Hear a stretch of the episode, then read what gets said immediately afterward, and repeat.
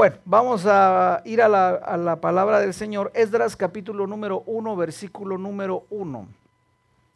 Libro de Esdras capítulo 1, versículo número 1. Esdras capítulo 1, versículo 1 dice así la palabra del Señor. En el primer año de Ciro, rey de Persia,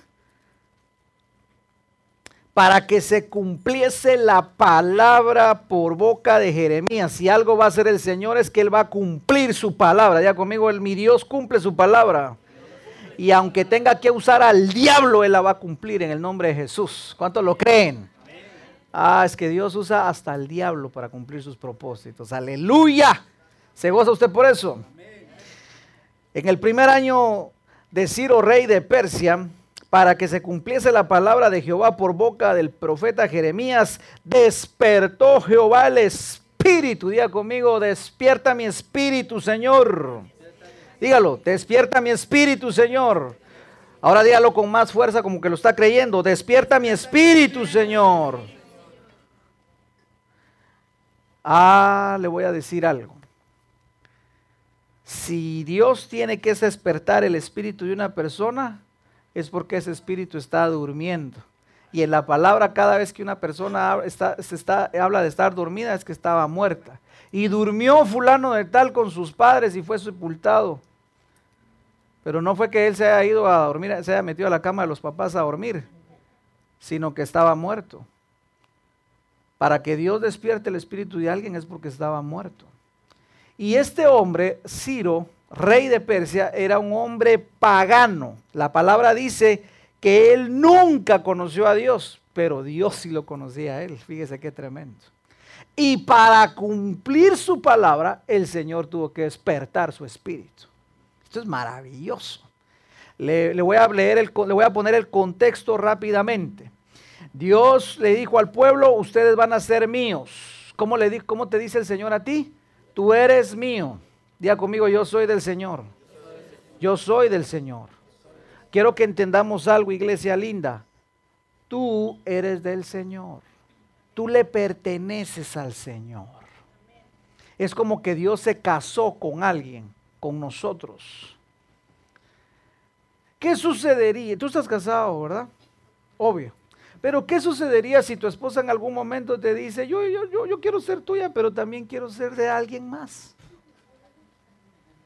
¿Qué tú dirías, varón? ¿Qué tú dirías?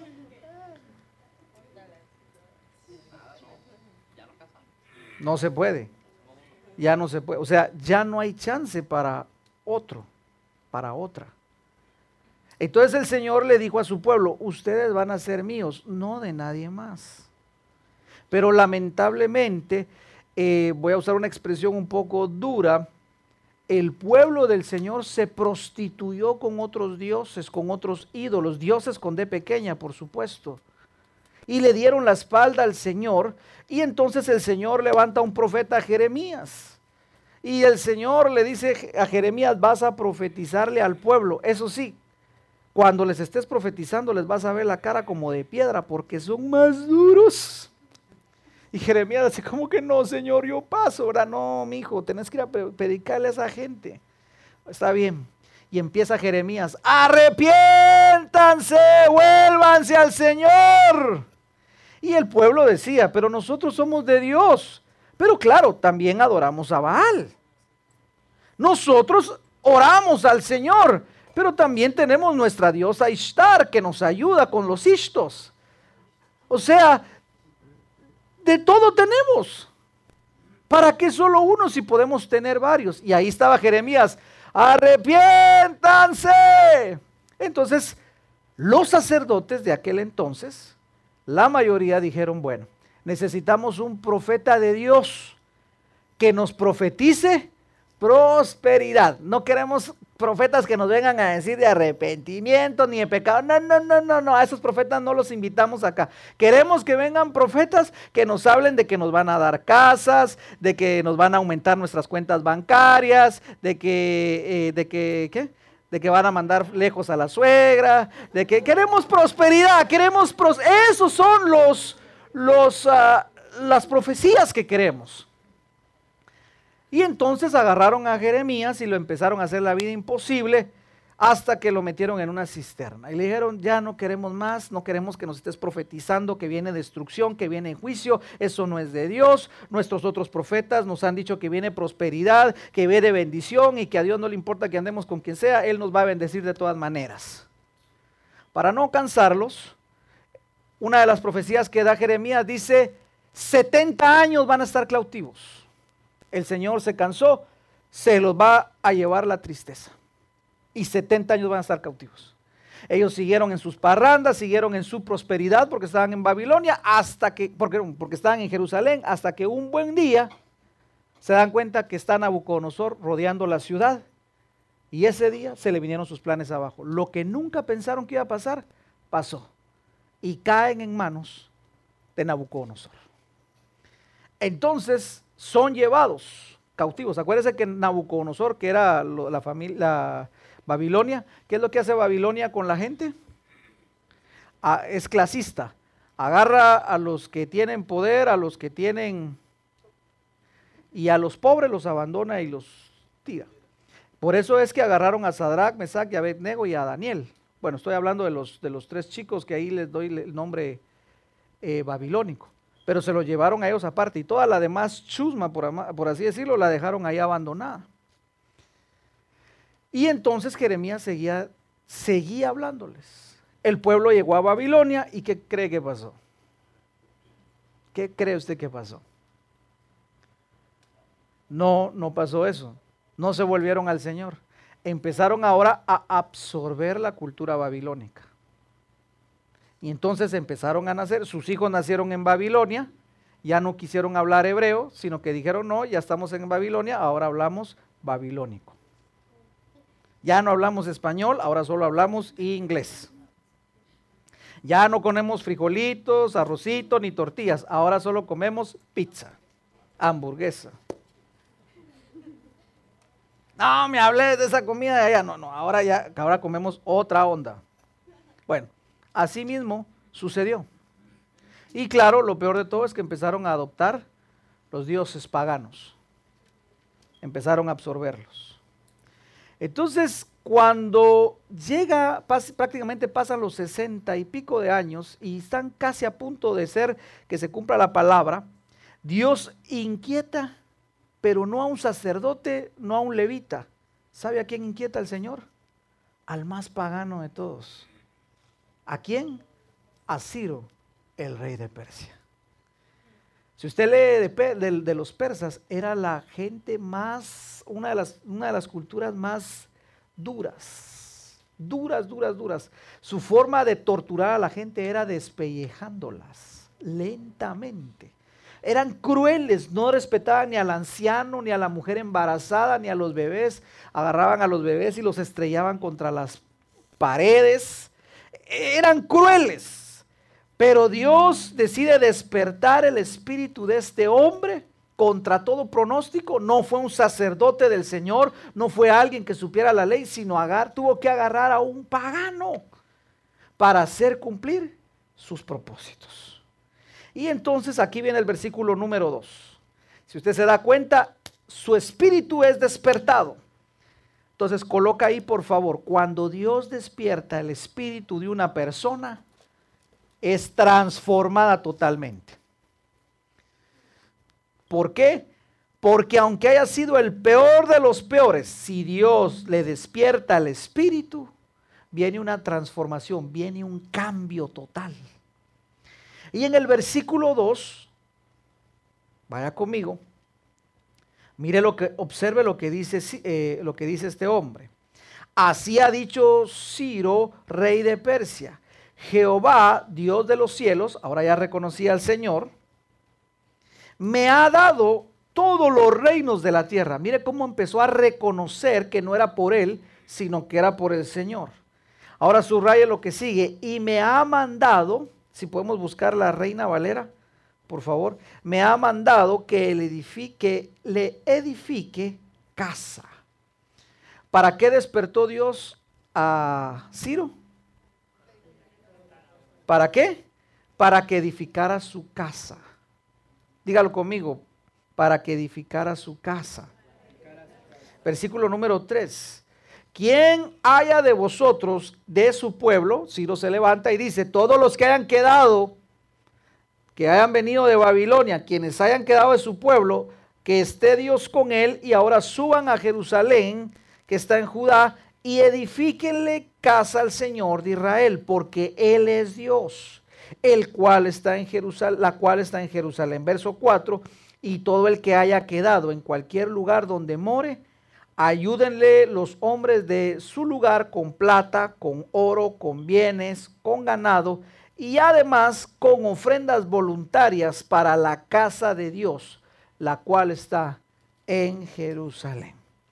Entonces Ciro, Dios le despierta el espíritu y él hace un edicto, hace una proclamación. Todos los que quedaron ahora tienen, son libres, ya no son más esclavos. Si quieren irse de Babilonia pueden irse, pero quiero que vayan y le edifiquen casa al Señor. Y todos los que decidan irse, se les va a dar oro, plata y todo el pueblo que queda también va a dar ofrendas voluntarias para que se edifique la casa del Señor. Entonces, lo, tremendo de todo esto es que cuando, la, cuando tú escuchas que vas a ser libre, la gente debería estar contenta y feliz. Sin embargo, aquí no pasó lo mismo. Aquí la gente dijo, uh, pero si ya estamos en, ya estamos aquí. ¿Qué vamos a hacer? Ya, ya, ya compramos casa, ya tenemos negocio, ya tenemos carro, ya tenemos una vida acá. Y la mayoría de la gente, lamentablemente, no quiso salir de Babilonia. Sombra y figura de hoy. Mucha iglesia no quiere salir de Babilonia. Por comodidad, por plata, por dinero, por lo que usted quiera. No quieren salir de Babilonia. Y de todo el pueblo, que imagínense usted eran millones, solo salen 42.360. Muy pocos. Sin embargo, Dios todavía tenía un remanente. Versículo número 5. Entonces se levantaron los jefes de las casas paternas. Gloria a Dios. Note el orden. Primero, los jefes de las casas paternas. Segundo, los sacerdotes. Tercero, los levitas. Cuarto, y todos aquellos cuyo espíritu despertó Dios. Diga conmigo, Dios despierta mi espíritu. Para subir a edificar la casa del Señor que está en Jerusalén.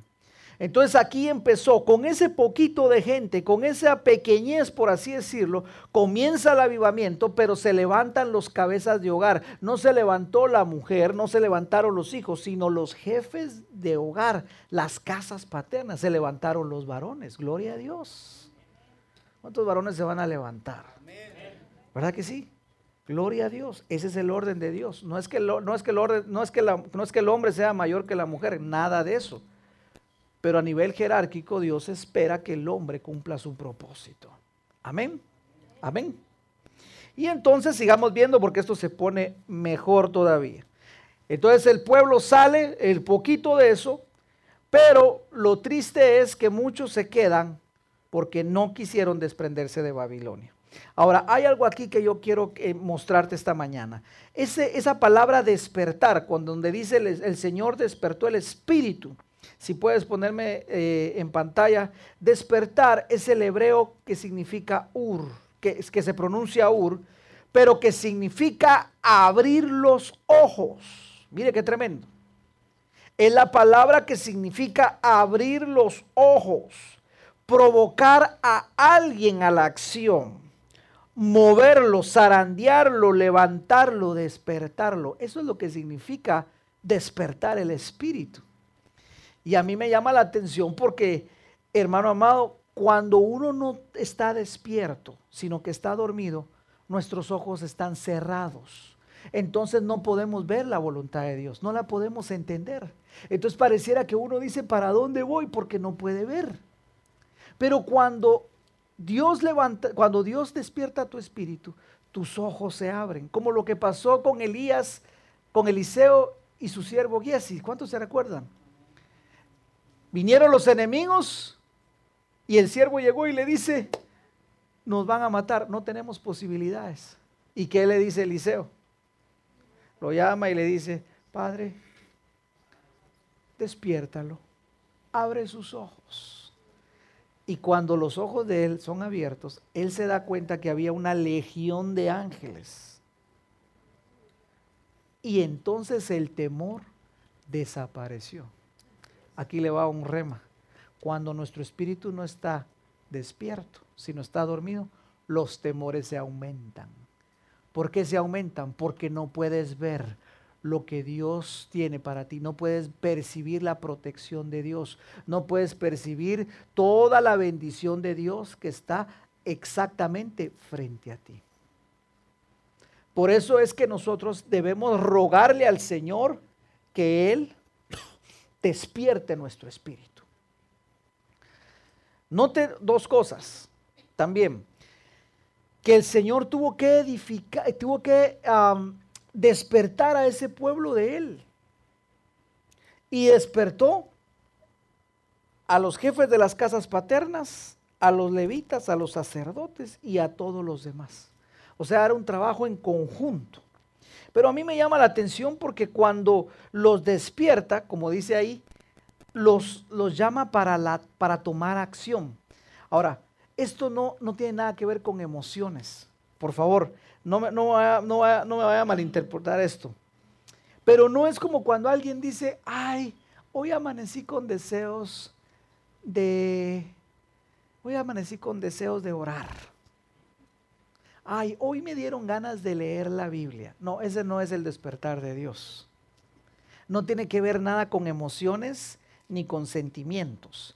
Este despertar del Señor tiene que ver con provocar a alguien para que ponga acción, para que accione. Diga conmigo, accionar. O sea, esto no es bla, bla, bla. Cuando una persona es despertada por el Señor, cuando tu espíritu se despierta, tú dices, bueno, manos a la obra. No más. Manos a la obra. Le voy a poner un ejemplo. El Señor empezó a traer inquietud a nosotros cuando estábamos solo teníamos una, en la iglesia en Sarasota. Y yo me recuerdo que el Señor, en uno de los discipulados, en un jueves en la tarde, en dos discipulados distintos, el Señor me habló a través de dos personas, así como tipo Ciro, nada que ver. Y me dijo, pastor, siento el Señor que debemos de poner una iglesia en medio de Bradenton y Palmetto, en medio de Sarasota y Palmetto, en Bradenton. Yo no le tomé importancia, yo le dije, ok, estamos en discipulados, enfoquémonos y seguimos hablando. Entra la siguiente persona y me dice lo siguiente, pastor, antes de que comience solo quiero decirle algo. Siento de Dios decirle que debemos de poner una iglesia en medio de Sarasota y Ellington y Palmetto, en Bradenton. Me mencionó las mismas palabras que me había mencionado el otro chico. Y yo dije, en Dios no hay casualidades. Me puse a orar y sentí en mi corazón la convicción, era el tiempo. Pero lo difícil de todo esto es que todos los que te rodean te digan, sí, estamos contigo. No sé si me voy a entender. Parece que estás loco. Pero entonces, yo me recuerdo que empecé a decir, Señor, pongamos una iglesia porque tú quieres allá. Yo le decía al Señor, pero no tenemos dinero, no tenemos recursos, no tenemos local, no tenemos, no tenemos nada. Y el Señor me dijo, es verdad, no tienes nada de eso, pero me tienes a mí. Y si, me y si lo tengo a Él, lo tengo todo. Entonces, empecé a hacer un par de llamadas y todos, todos los que llamaba, hablé con mi esposa y hablé con algunos más y todos me decían, fabulosa la idea, pero hay que esperar. Pero como el Señor ya me había inquietado mi espíritu, una mañana yo me levanto y lo primero que escucho en mi voz es, en mi mente y en mi espíritu, es, busca el local, porque vamos a arrancar la obra. Yo me levanto, prendo la computadora, busco y sale el local. Ya estaba todo listo, hermano. Pero como todos tenemos freno de mano, Mi esposa es mi freno de mano, es mi balance. Entonces yo le dije al Padre, Padre, yo sé que esto viene de ti, pero convence a mi esposa, Señor. Solo tú puedes convencerla, Señor.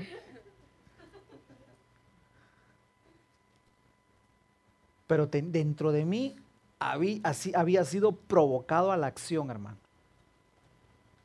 Ese día ya no oré, ese día ya, ya no dije voy a, voy a aprender o voy, a, voy a ver qué hago, voy a poner algunas señales. No, ese día ya fui provocado a la acción, no más. Entonces le digo a mi esposa, ya hice una cita para ir a ver el local. Y mi esposa literalmente también se despertó porque se le abrieron los ojos así. ¿Qué? ¿Vamos a ir a ver un local? ¿Y ya le dijiste al realtor que no tenemos dinero? No, no le he dicho todavía que no tenemos dinero. Entonces, ¿para qué lo vamos a ir a ver? ¿Y de dónde vamos a sacar? Si el realtor dice, hacemos el negocio, ¿y de dónde va a salir todo eso? Muy sabias las preguntas, muy sabias. Pero como yo ya había sido despertado por el Señor, ya nada me podía detener, hermano. Y entonces fuimos, hablamos con la realtor, y todavía yo tuve el descaro de decirle, no sé si te recordás, no sé, nos dijo una cantidad y yo todavía le dije, ¿sabe qué? Como buen hispano, un, eh, ¿cómo se dice? Una rebaja. También ella me abrió los ojos, así, y me dijo, es muy difícil esto, pero te llamo mañana, me dijo. Al día siguiente me llamó y me dijo, sí, dice el dueño que está bien está la rebaja concedida. ¿Cuándo firmamos contrato? Me dijo. Yo no le quería decir a mi esposa eso, ¿va? porque firmar contrato es llevar el dinero. Y entonces yo le dije, bueno, padre, si tú me provocaste a la acción, tú vas a respaldar esta obra.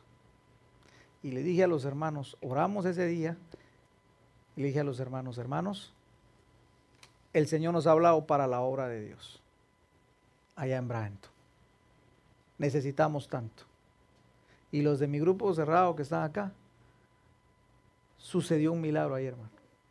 Sacaron su dinero y empezaron a decir, yo doy tanto, yo doy tanto, yo doy tanto, yo doy tanto. Y en 10 o 15 minutos juntamos todo el dinero. En 10 minutos, ¿verdad? Se juntó todo eso y todos llevaban cash.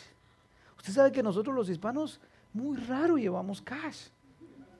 Pero ese día salieron billetes de a 100 dólares. Sobrenatural. Yo estaba asustado. Mire, y le voy a decir una cosa. Estaba asustado. Por favor, no, no va a pensar así como que, ay, el pastor tiene mucha plata. No. Estoy hablando de la obra del Señor. Y Dios hizo la obra. Nunca antes había visto eso. Y le voy a decir otra cosa. Tampoco lo volví a ver. Pero para esa obra, Dios nos despertó, nos provocó, nos provocó a la acción y nos bendijo. Por eso le digo, no tiene nada que ver con sentimientos, yo siento, yo, eh, buenos deseos. No, no, no, es manos a la obra. Diga conmigo, manos a la obra. Manos a la obra. Eso es despertar el espíritu. Efesios 5:14. Por eso la palabra nos dice, el apóstol le decía a la iglesia que estaba en Éfeso, hay algo que les tengo que decir, Efesios 5:14, por lo cual dice, despiértate tú que duermes y levántate de los muertos. ¿Ve, ve lo que le digo yo? Que cuando alguien tiene su espíritu dormido es como muerto. Pero sigue diciendo, y te alumbrará Cristo. Y es que eso es lo hermoso, porque cuando alguien es despertado en su espíritu, la luz del Señor viene y entonces puede ver. Y lo que estaba en oscuridad se empieza a iluminar y uno ve la claridad por dónde tiene que caminar. Por eso es que nosotros necesitamos pedirle al Señor, Padre, despierta mi espíritu. Padre, despierta mi espíritu para que venga la acción, para que pueda edificar casa. Versículo número 15. Mirad pues con diligencia cómo andéis. Una vez que ya fuiste despertado, te alumbra Cristo y ahora con ese alumbramiento de la luz del Señor, Pablo le dice a la iglesia, miren con diligencia cómo van a caminar, no como necios, sino como sabios. Y aquí la palabra es bien tajante, o se es necio o se es sabio, o camina uno como sabio o camina uno como necio. No hay término medio. Por eso le digo una cosa, si nuestro espíritu no es despertado, siempre vamos a estar con la terquedad y con una terquedad y con una terquedad y siempre cayéndonos y, somatándonos y lastimándonos porque no ha venido la luz del Señor. Por eso es que cuando alguien es iluminado se empieza a volver sabio. Mire lo que dice la palabra 16, aprovechando bien el tiempo porque los días son Mire lo que dice, los días no son buenos, son días difíciles, pero por eso necesitamos ser alumbrados, ser despertados, porque entonces, mira lo que dice la palabra, por tanto ya no vamos a ser insensatos. Insensato viene de la palabra insensible, aquella persona que no tiene la sensibilidad espiritual para discernirlo como lo dice la palabra, que el espiritual todo lo discierne, pero el hombre natural que dice no puede discernirlo. ¿Por qué? Porque no tiene el entendimiento, porque es insensible, o sea, insensato. Pero dice la palabra que los que han sido despertados y ahora tienen el alumbramiento del Señor, que dice, si nos sed ahora entendidos de cuál sea la voluntad del Señor. ¿Qué es lo que tenemos que hacer ahora? Entendidos de la voluntad del Señor para nuestra vida. Esto es muy importante, porque cada uno de nosotros, hermano amado, tiene un llamado específico. Todos tenemos un llamado general, pero hay un llamado específico, algo donde Dios nos ha inquietado para hacer la obra. Por eso debemos de conocer la voluntad del Señor. Yo te hago una pregunta. ¿Tú sabes cuál es la voluntad de Dios para tu vida? Pero no, no me vaya a decir lo general, sí, pastor, eh, la voluntad del Señor es que le obedezca. No, no, algo, sé más específico. ¿Cuál es la voluntad de Dios para tu vida? Algo específico. Algo específico. Sería muy general decir lo que sea salvo. Sí, Dios quiere que sea salvo. Que ores, sí, Dios quiere que ores, pero algo para tu vida específicamente que Dios te haya mandado, que Dios te haya llamado a hacer. Eso es lo que nosotros debemos de averiguar. Pero por eso tenemos que pedirle al Señor que se despierte nuestro espíritu. Si no se despierta nuestro espíritu, hermano, aunque estemos aquí en la iglesia, aunque querramos servirle, va a ser como, como nada más una rutina. No le vamos a hallar el sabor a, a lo que estamos haciendo. Pero cuando se abren nuestros ojos, nuestro entendimiento, entendemos cuál es la voluntad de Dios y podemos caminar en esa voluntad del Señor. Amén. Y eso nos va a llevar a la madurez. Por eso necesitamos, hermano amado, abandonar la terquedad y entender la voluntad del Señor. Amén. Por ejemplo, Pablo. Hay momentos donde él dice, yo quise ir a verlos, pero el Espíritu no me lo permitió. Cualquiera hubiera podido decir, pero era la voluntad de Dios que fuera. Sí, pero no era el tiempo correcto. Cuando nuestro espíritu está despierto, puede discernir el tiempo, el momento, el cronos, eh, perdón, el kairos de Dios. ¿Sí me doy a entender, iglesia?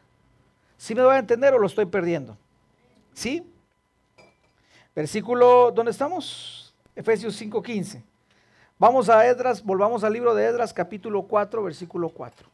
Entonces ellos se levantan, salen un pequeño remanente de Babilonia y empiezan hacer, llegan allá a Jerusalén, el lugar estaba desierto, no había nada, pero empiezan a hacer la obra de Dios.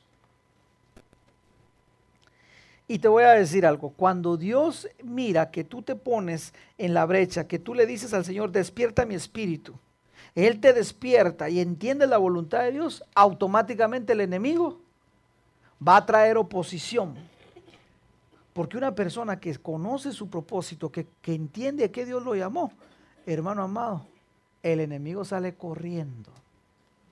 ¿Sí me doy a entender? Cuando tú sabes para qué Dios te llamó, ya tú no vas a ver a otros lados.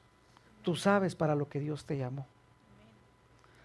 Cuando tú sabes lo que Dios te llamó, ya no te va a interesar qué está haciendo fulano, mengano, si fulano prospera o no prospera, tú vas a decir, yo sé para qué Dios me llamó. ¿Sí me doy a entender, iglesia? Hace unos, tiempos, unos tiempos atrás, una persona llegó y me dijo, mire pastor, yo quiero proponerle un negocio. Si usted compra esta membresía, después usted puede decirle a todos los hermanos de la iglesia, y entonces por cada hermano de la iglesia, usted va a recibir una comisión. Y entonces imagínese, hermano, con los 100 miembros que hay en su iglesia, cada uno que compre de eso, a usted le va a venir un su buen cheque, me dijeron. Y yo le dije, no me interesa. Pero ¿por qué, pastor, si es un buen negocio? Ya no. Yo sé a qué Dios me llamó. Ya no me meto en los negocios. Pero usted fue antes negociante. Sí, eso fue antes. Pero ahora ya no. Estoy enfocado en lo que Dios me llamó, en la voluntad de Dios, en hacer su voluntad para mi vida. Y esta persona estuvo insistiéndome como un mes. Y yo le decía, no, no, no, hasta que después de un mes se cansó. Ya lo dejó ahí. Pero si yo no hubiera entendido la voluntad de Dios para mi vida, ay hermano, estaría tirándole aquí, tirándole allá, y el que a mucho, el que a nada le apunta, a nadie le pega. ¿Por qué? Porque no se conoce la voluntad de Dios. Pero cuando tú conoces la voluntad de Dios para tu vida, tú ya no estás así como que, Tim Marín de doping, güey. A ver, por acá le voy a hacer. Ah, este no funcionó, entonces voy a ver. Tim Marín de doping, güey, por acá. Ay, no, no, no. ¿Y, qué está haciendo fulano? Fulano, ¿qué estás haciendo? Estoy de pintor. Ah, bueno, entonces ahora me tiro a pintor, va, porque yo miro que le va. Y después, no, no era lo mío. Y, me engana, ¿qué estás haciendo? Leyes. Ah, pues me tiro a las leyes y empiezo a hacer Ah, no, no era lo mío. ¿Y fulano, qué, qué estás haciendo? No, ahora soy electricista. Pues me tiro a lo... Entonces estamos así, Tim Marín de doping, güey. Y no conocemos la voluntad de Dios. Pero aquel que, que, su espíritu es despierto, entiende la voluntad de Dios y ya no se sale de ella. Porque entiende el camino que Dios le ha reservado. Amén. Pero Satanás siempre va a traer oposición. Versículo número 4. Esdras 4:4. Pero el pueblo de la tierra, mire qué tremendo, intimidó al pueblo de Judá y lo atemorizó para que no edificara la casa del Señor. Y esto me llamó mucho la atención porque el Señor te habló hoy por medio de la profecía y te hablaba de esto, de espíritu de intimidación o de temor era. Era de temor, de temor y angustia. A ver, si me puedes proyectar, por favor, lo que es la palabra intimidar. Intimidar es la palabra hebrea que significa debilitar, aflojar, ceder, dejar de hacer, desanimar. Si hay algo que trae el enemigo cuando tú te pones en la voluntad del Señor, es número uno, debilitar tu fe. Que tú te desanimes. Que tú dejes de hacer lo que venías haciendo. Esto es muy importante porque el enemigo se va a levantar a traer oposición, va a traer temor, porque habían dos espíritus que mandó, que era intimidación y espíritu de temor. Entonces te voy a decir algo, nosotros ya no somos de los que volvemos atrás. No te dejes intimidar, no te debilites en tu fe. Ya empezaste a poner la mano en el arado, sigue adelante. Ya, ya tomaste la decisión y ya el Señor te movió, a la acción. Sigue adelante, no te desanimes. Porque el enemigo va a querer desanimarte, va a querer que abandones, va a querer que te vuelvas negligente, va a querer que aflojes, que desmayes, te va a tratar de detener por todos los medios. Te va a poner a dudar, ¿será que esto es de Dios? ¿Será que Dios se olvidó de mí? ¿Será que Dios no me ama? ¿Será que es la voluntad de Dios eh, eh, eh, tenerme acá? Claro que sí, diga conmigo, claro que sí. Pero va a haber oposición. Pero nosotros tenemos que entender que aunque haya oposición, eso no quiere decir que Dios se fue, ni que Dios nos abandonó. Esto es como cuando se pone una gran tormenta, hermano. Sí, hay una gran tormenta y hay unas grandes nubes. Pero hermano, arriba de esas nubes grises, ¿qué es lo que hay? hay un sol brillando, hermano, esperando a salir. Así es nuestro Señor, hermano. Cuando más oscuro está, es porque está a punto de amanecer y vamos a ver la gloria del Señor. ¿Usted lo cree? ¿Tú lo crees? estos hermanos o este pueblo del Señor que salió se dejó intimidar. Empezaron a intimidarlo, le empezaron a, vinieron los enemigos, empezaron a meterle temor y lamentablemente ellos sí dejaron la obra a medias. ¿Sabe qué hizo el pueblo? Se dejó intimidar y dijo, bueno, dejémoslo así.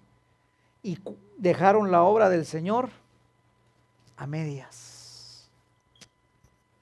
Diga conmigo, esto no me va a pasar a mí. 14 años pasaron, hermano, cuando dejaron abandonada la obra del Señor. Pero entonces Dios ahora levanta a otro profeta. ¿A quién, pastor? Al profeta Ageo. Vamos a Ageo, por favor, capítulo 1, versículo 2. Mire Dios tan lindo y tan hermoso.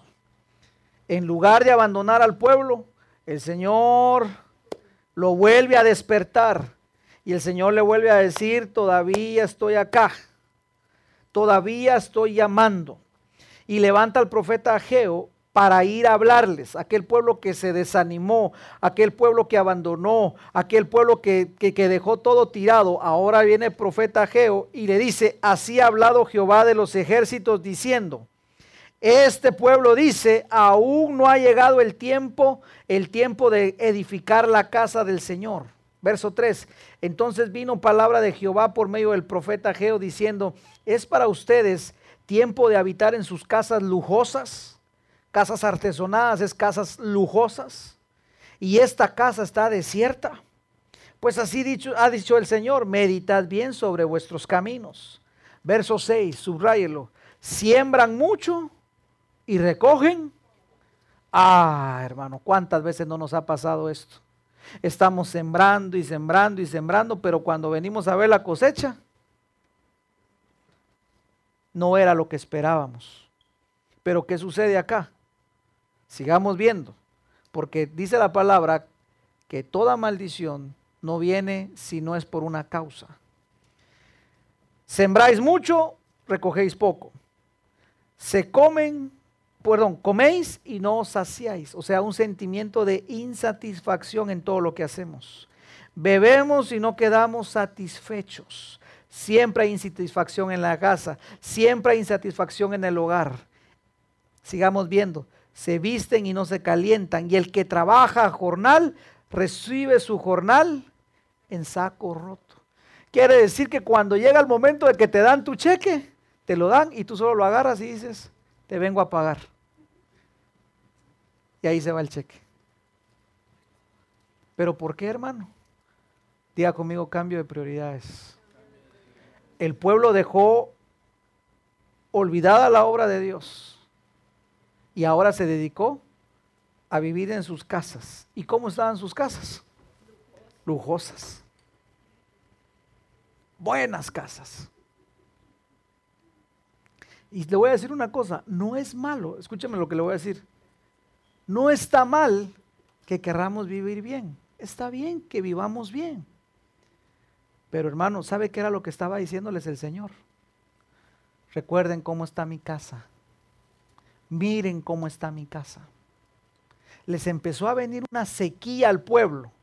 Porque sigue, terminémoslo de ver. Porque esto sigue, versículo 9. Buscáis mucho y halláis poco. Encerráis en casa, lo ahorras y de repente en un soplo se va. Habías el, ahorro de tres años, se fue porque el IRS no sé qué pasó, porque se enfermó fulano, porque el Sarasora Memorial Hospital, eh, ¿por qué más?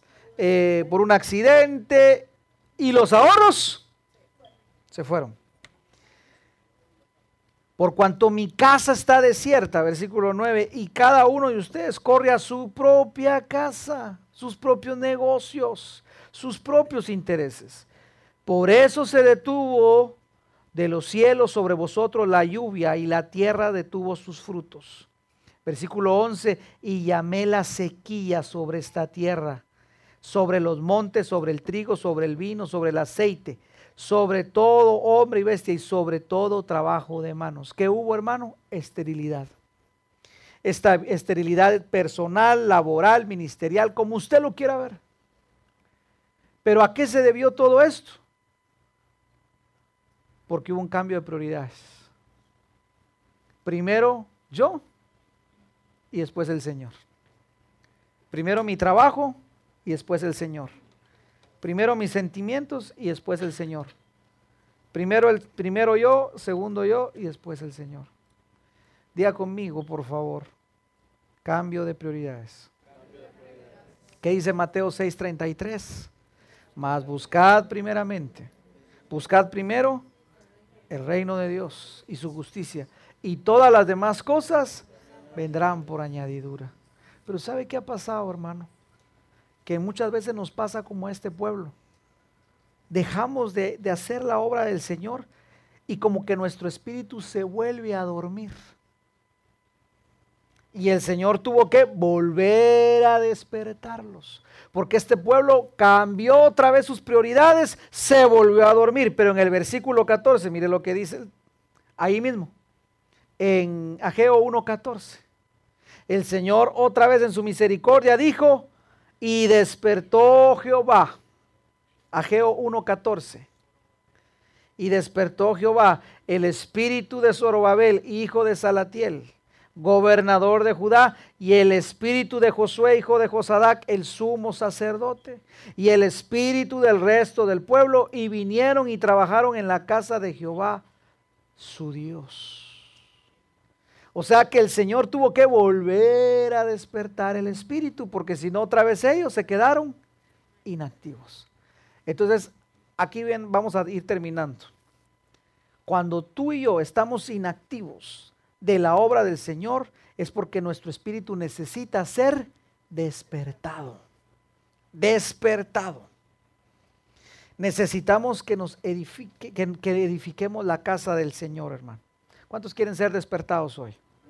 Levante sus manos y diga conmigo, Señor, despierta mi espíritu. Cierre sus ojos y dígalo una vez más con fuerza. Señor, despierta mi espíritu. Esta mañana, despierta mi espíritu para edificar tu obra. Amén. ¿Cómo edificamos, pastor? El Señor te va a despertar. En unos 15 minutos vamos a orar por un despertamiento. Y sé que el Señor nos va a zarandear y nos va a despertar. Pero quiero terminar diciéndote tres cosas. ¿Cómo edificamos la casa del Señor? Número uno, David quiso edificarle casa al Señor. Mire el tan lindo David porque dijo, ¿cómo es posible que yo viva en una casa lujosa y el Señor viva entre cortinas? Mire qué tremendo. Y, el Señor llama, manda al profeta Natán y el Señor le dice, con que tú me quieres edificar casa, le dice. Está bueno, te admiro mucho, David, que, que quieras edificar mi casa, le dijo. Pero como tú has sido hombre de guerra y has derramado mucha gente, mucha sangre, no vas a poder edificar mi casa. Pero tu hijo sí. Y levantó a Salomón para levantar casa. Primera de Crónicas 22.9.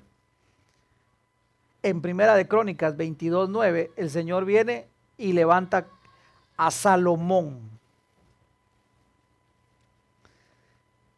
Y le dice de la siguiente manera, he aquí te nacerá un hijo, el cual será varón de paz, subraya eso, porque yo le daré paz de todos sus enemigos. Versículo 10, él edificará casa a mi nombre y él me será por hijo y yo seré por padre para él. Entonces, número uno, quiero que entendamos que para edificarle casa al Señor tenemos que ser una persona de paz. Salomón significa pacífico, Salomón significa paz, amistoso. De ahí viene la palabra shalom, que significa paz.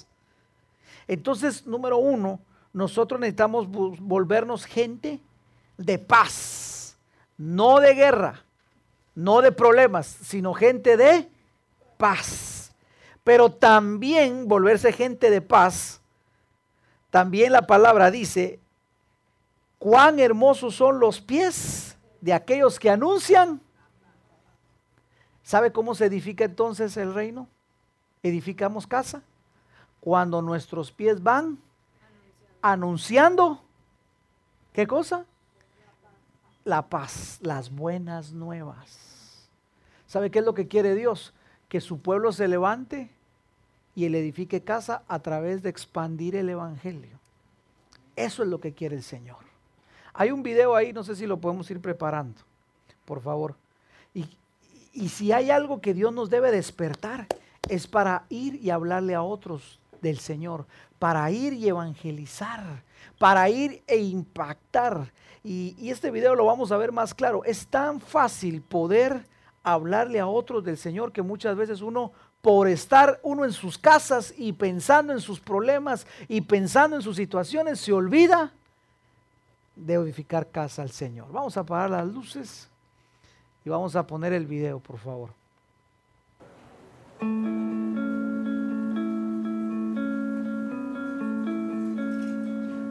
Él es Andrés. Andrés se convirtió en seguidor de Jesús hace dos semanas. Aún sigue dando sus primeros pasos. Se hizo creyente aparentemente por Carla y ellos no se conocen. ¿Cómo puede ser esto posible? Bueno, veamos cómo sucedió. Carla amaba a Jesús desde muy temprana edad y durante la universidad su vida fue de gran impacto a sus amigos. A pesar de que los estudiantes se exponían a muchas tentaciones, ella no fue parte de eso. Ella estaba comprometida con su fe, fe que inspiraba a su amiga con quien ella vivía. Liz le confesó a Carla que ella quería tener eso que le hacía tener esa fe y ella creyó. Años después, en el primer trabajo de Liz, conoció a Jorge, Jorge fue atropellado por un conductor alcoholizado cuando él tenía 13 años. Él aún tenía resentimiento y coraje por lo sucedido. Jorge y Liz se hicieron amigos y no pasó mucho tiempo cuando empezó a ir a la iglesia con Liz y su esposo. Después de un tiempo en la búsqueda de respuestas, le entregó su vida a Cristo. Jorge se convirtió en un conferencista. Cuando él se convirtió en creyente, Jorge tuvo una nueva perspectiva de la vida expresaba públicamente y sin rencor lo que le habían robado y lo agradecido que estaba por la segunda oportunidad que se le había otorgado. Un día él compartió sobre cómo superar las dificultades y escoger la alegría. Fue un mensaje que tenía tanta pasión que inspiró a las personas a compartir su video en internet. El video de Jorge también inspiró a Mario. Si alguien realmente necesitaba ser inspirado, era él. Tenía muchos problemas. Vivía como un esposo indiferente, un padre ausente y un pésimo amigo. Nadie lo odiaba más de lo que él se odiaba a sí mismo. Todo eso cambió el día que miró a Jorge en ese video. Él rindió su miserable vida a Dios y fue transformado. Ahora él sabía lo que tenía que hacer. Mario trabajó duro para rescatar a su familia y al mismo tiempo empezó a trabajar con jóvenes adultos que se encontraban en peligro de echar a perder sus vidas. Uno de esos jóvenes era Andrés. Andrés nunca conoció a su padre. Siempre estaba brincando de una mala decisión a una peor. Por eso mismo siempre tenía problemas con la ley. Nadie le había enseñado cómo tener una vida digna. Y todo eso terminó cuando conoció a Mario. Él se convirtió en la figura paterna que Andrés nunca pudo tener. Y con él aprendió sobre honestidad, autocontrol, integridad y de dónde venían todos esos principios. Dos meses después, Andrés realizó un acto público de su fe en Cristo. Y por supuesto, Mario estaba ahí. Ahora puedes ver la conexión. Andrés fue impactado por Mario, que fue influenciado por Jorge. Jorge recuperó la alegría con Liz, que conoció a Jesús gracias a Carla. Gracias a que Carla compartió su fe, la vida de Andrés fue transformada. Interesante, estas dos vidas conectadas no se conocen y nunca se conocerán. Hermoso, hermoso. ¿Cómo edificamos casa del Señor? Cuán hermosos son los pies de los que anuncian el Evangelio de la paz. ¿Cómo le edificamos casa al Señor? ¿Cuántos quieren edificar casa al Señor? Hablemos del Señor. Hablemos, hablemos de aquellos, hablemosle a aquellos que aún no conocen. Este próximo fin de semana tenemos una oportunidad maravillosa para traerlos y que ellos entreguen su vida. Hábleles, llámeles, insístales. para que vengan y conocen. Esta semana había, estaba hablando con una persona que conocía allá en Venice y le llamo todas las semanas y no me contesta. Pero esta semana finalmente me, contestó y me dijo, usted sí que le quiere ensartar los, los ¿cómo se llama? Los ah, cuernos al toro, me dijo. Es una expresión que me dio mucha risa. Y yo le dije, pero es que necesito hablar contigo. Y me dijo, está bien, me dijo. Hablemos de... Y empezamos a hablar del Señor. Faltó poquito para que viniera hoy pero seguimos haciendo la obra. Sigamos haciendo la obra. Edifiquémosle casa al Señor. No se enfoque en sus problemas. Mire, problemas siempre van a haber, pero sabe mejor, es mejor dar que recibir. Y cada vez que tú te ocupas primeramente de los negocios del Padre, el Padre se ocupa de tus negocios. Amén. Número dos, ¿cómo edificamos casa? Segunda, primera de Crónicas 22, 5 a través de la excelencia. Todo lo que hagamos, hagámoslo con excelencia. Servimos al Señor, sirvámosle con excelencia. Enseñamos la palabra, enseñémosla con excelencia. Eh, enseñamos la palabra a los niños, enseñémosle con excelencia. Vamos a, barrer la iglesia, barrámosla con excelencia. Vamos a evangelizar, evangelicemos con excelencia. Todo lo que hagamos, hermano amado, de excelencia para arriba para el Señor. No, no bueno, lo mejor para Él. Mire lo que dice la palabra. Y dijo David, Salomón mi hijo es un muchacho y es tierno de edad. Y la casa que se ha de edificar al Señor ha de ser magnífica por excelencia, para renombre y honra en todas las tierras. Ahora pues yo le voy a preparar todo lo necesario y David, antes de su muerte, hizo preparativos. ¿Cómo lo hizo? Con gran abundancia. Entonces, hermano amado, todo lo que tú puedas hacer para la casa del Señor, hagámoslo con excelencia.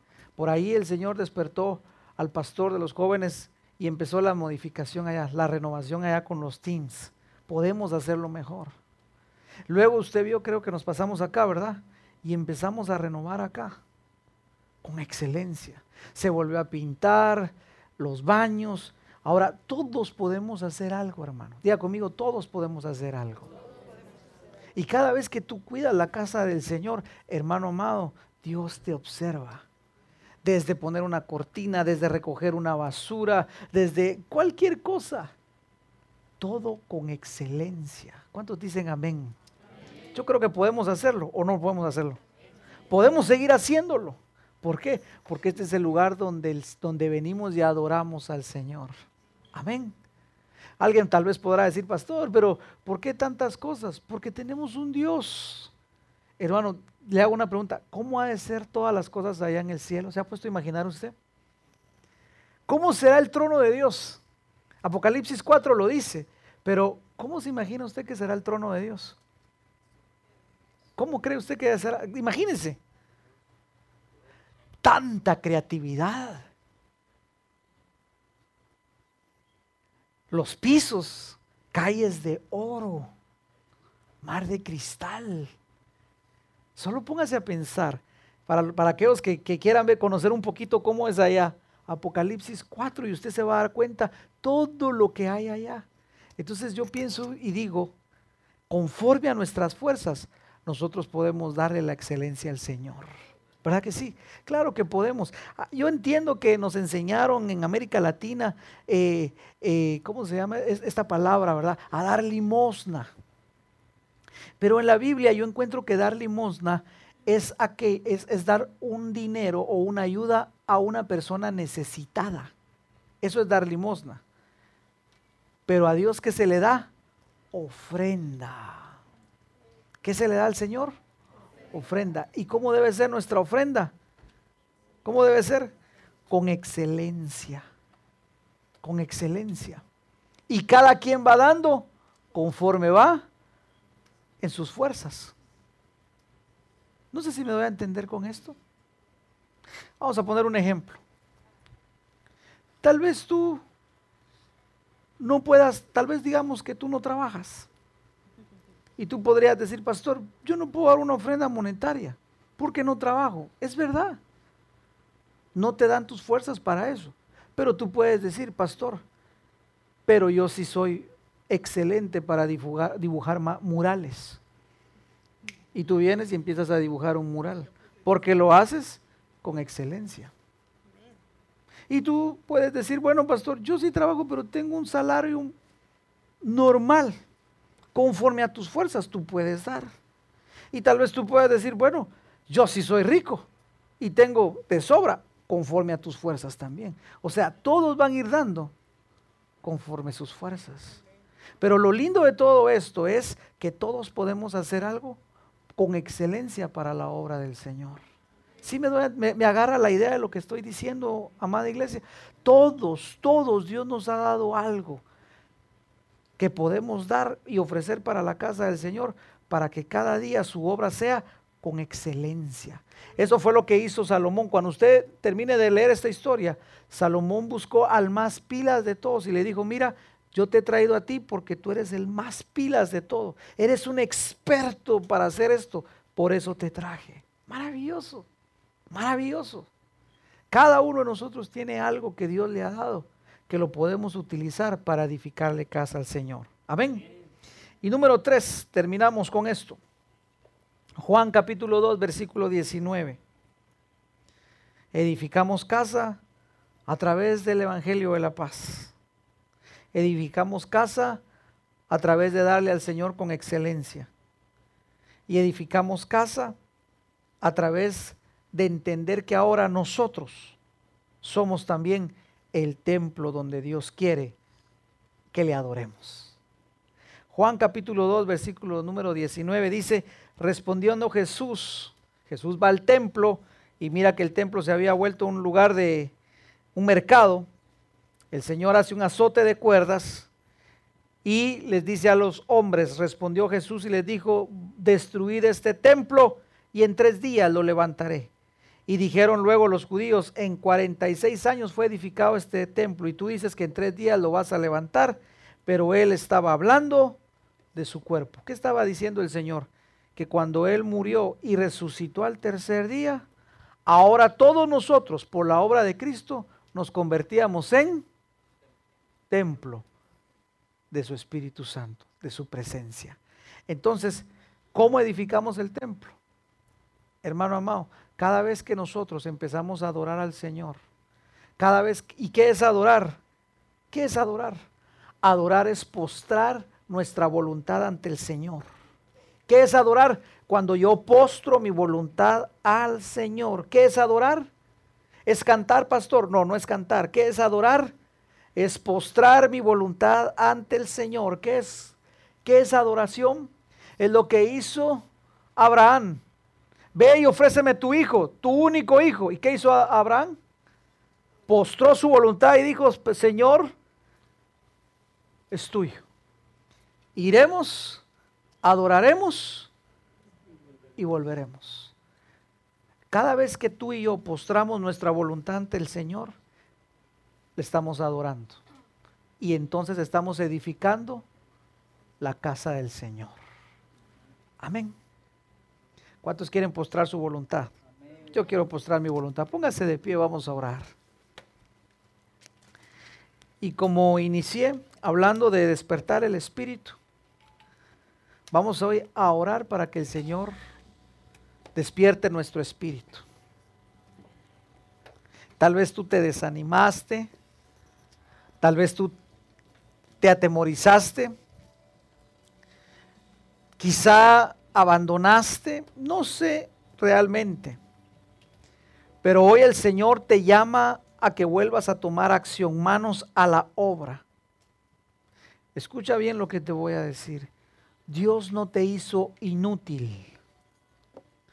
Otra vez te lo vuelvo a decir, Dios no te hizo inútil, al contrario, te dio talentos que nadie más en esta habitación tiene, porque Dios te hizo una persona útil. Derramó su gracia, su favor sobre tu vida. Pero es necesario que hoy decidas en tu corazón decirle, Padre, despierta mi espíritu. Yo no quiero seguir inactivo, inactiva. Padre, despierta mi espíritu. Yo no quiero seguir siendo negligente, insensible. No, despierta mi espíritu para poner manos a la obra. Provócame para acción, provócame a la acción para que pueda hacer tu obra, Señor. Levanten la mano todos aquellos que quieran que el Señor despierte su espíritu. Así en fe, levanten la mano aquellos que quieran y tomen la decisión de decirle, Señor, yo quiero que tú despiertes mi espíritu. Padre, esta mañana te suplico que mires cada mano levantada acá, Señor. Despierta mi espíritu. Vamos, dile, despierta mi espíritu, Señor. Despierta mi espíritu. Así como lo hiciste con Ciro, Señor. Así como lo hiciste con Zorobabel. Así como lo hiciste con Josué, Señor. Despierta mi espíritu. Así como lo hiciste con el pueblo, Señor.